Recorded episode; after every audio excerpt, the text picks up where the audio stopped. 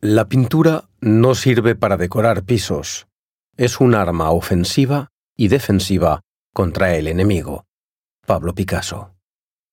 Buenos días y bienvenido a la exposición Picasso y la guerra.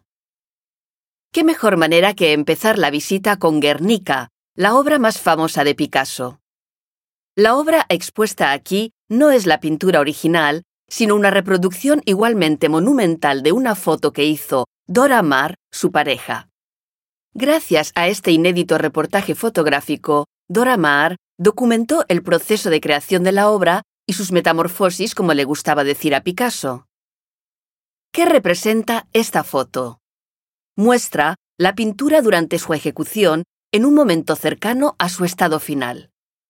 Estamos en 1937, unas semanas después del bombardeo de la ciudad vasca de Guernica por parte de la aviación alemana que combatía al servicio de los franquistas.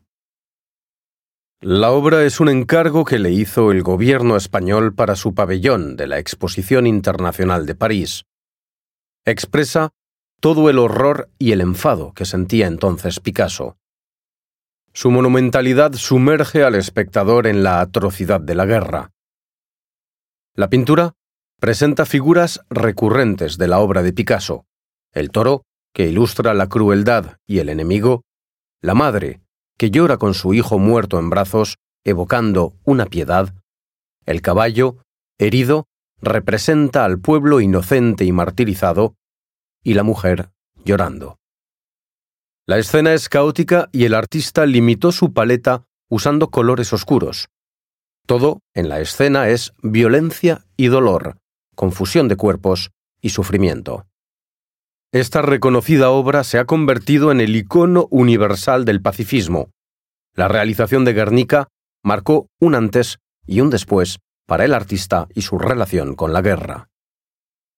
La visita continúa en el espacio situado a su derecha.